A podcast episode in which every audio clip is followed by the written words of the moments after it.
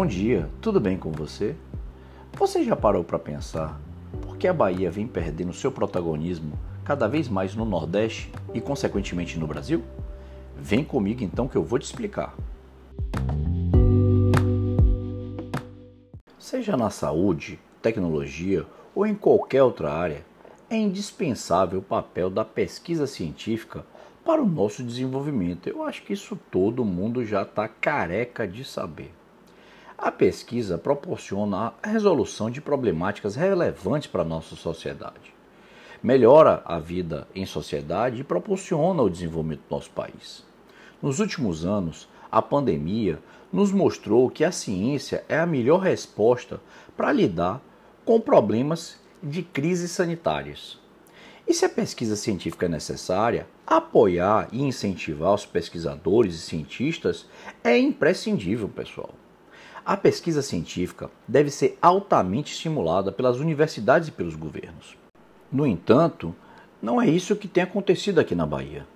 Nossos pesquisadores têm recebido pouquíssimo apoio das agências de fomento, tornando seu trabalho e qualidade de vida inviáveis. A FAPESB, que é o Fundo de Amparo à Pesquisa do Estado da Bahia, tem sofrido cortes contínuos nos seus investimentos nos últimos anos. Desde 2015, o governo do estado vem reduzindo recursos que envolvem editais de pesquisa e inovação, além de números de bolsas. Adicionalmente a isso, é importante destacar que os valores das bolsas de pesquisa na Bahia é menor frente a vários outros estados aqui no Brasil. Para se ter uma ideia exata da situação, a FAPESB paga R$ 1.500 para um aluno de mestrado. Já quem faz doutorado recebe uma bolsa de R$ 2.200. E é importante ressaltar que um mestrado é realizado em dois anos e o doutorado em quatro.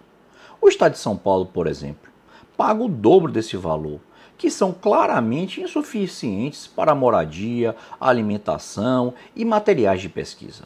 No Nordeste, os estados de Alagoas e Pernambuco também possuem valores superiores de bolsas. Outro aspecto importante é que essas bolsas não contam com 13º, férias e nem plano de saúde. Os bolsistas de mestrado na Bahia recebem esses valores por dois anos, sem reajuste, já que as bolsas não possuem aumento. No caso de quem faz doutorado, se recebe o mesmo valor por quatro anos. Deve-se ainda destacar que muitos desses estudantes de mestrado e doutorado vêm de outras cidades dentro e fora do nosso estado. Muitos deles não contam com suas famílias na cidade, onde eles estão realizando seus cursos e seus estudos científicos. Assim, como se dedicar à pesquisa vivendo sobre essas condições? É uma pergunta que fica aqui para todos refletirem. Os números não mentem, pessoal. De 2015 a 2021, segundo dados do Portal da Transparência da FAPESB, a fundação deixou de executar o orçamento de mais de 100 milhões. Só no ano passado, mais de 76 milhões do orçamento deixaram de ser executados. O que cabe à reflexão: quantos bolsistas de mestrado e doutorado poderiam ser apoiados e valorizados com esse montante de recurso? Muitos, né? O ex-governador da Bahia, Otávio Mangabeira, já dizia: pense no absurdo, na Bahia tem precedente. E foi exatamente isso que a gente viu semana passada.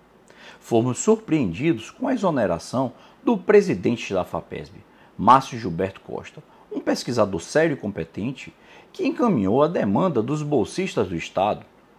Para quem não se lembra, no final de março deste ano, um grupo de pesquisadores protocolou, junto ao governo, um documento em que eles reivindicavam ali o aumento nas bolsas de estudo.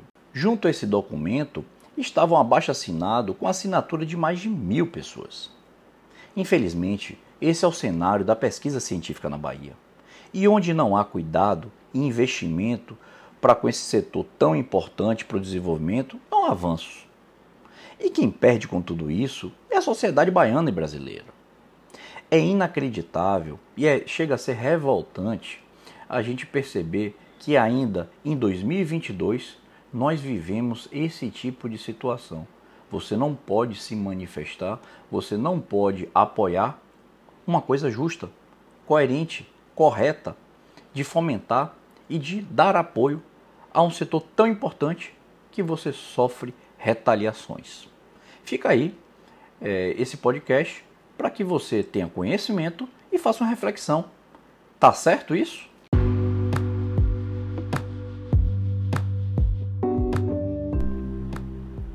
Vou ficando por aqui hoje. Desejo um excelente começo de semana para você e até amanhã, como sempre, às 7 horas, aqui no seu programa Conversa com Gaban. Um forte abraço. Fui!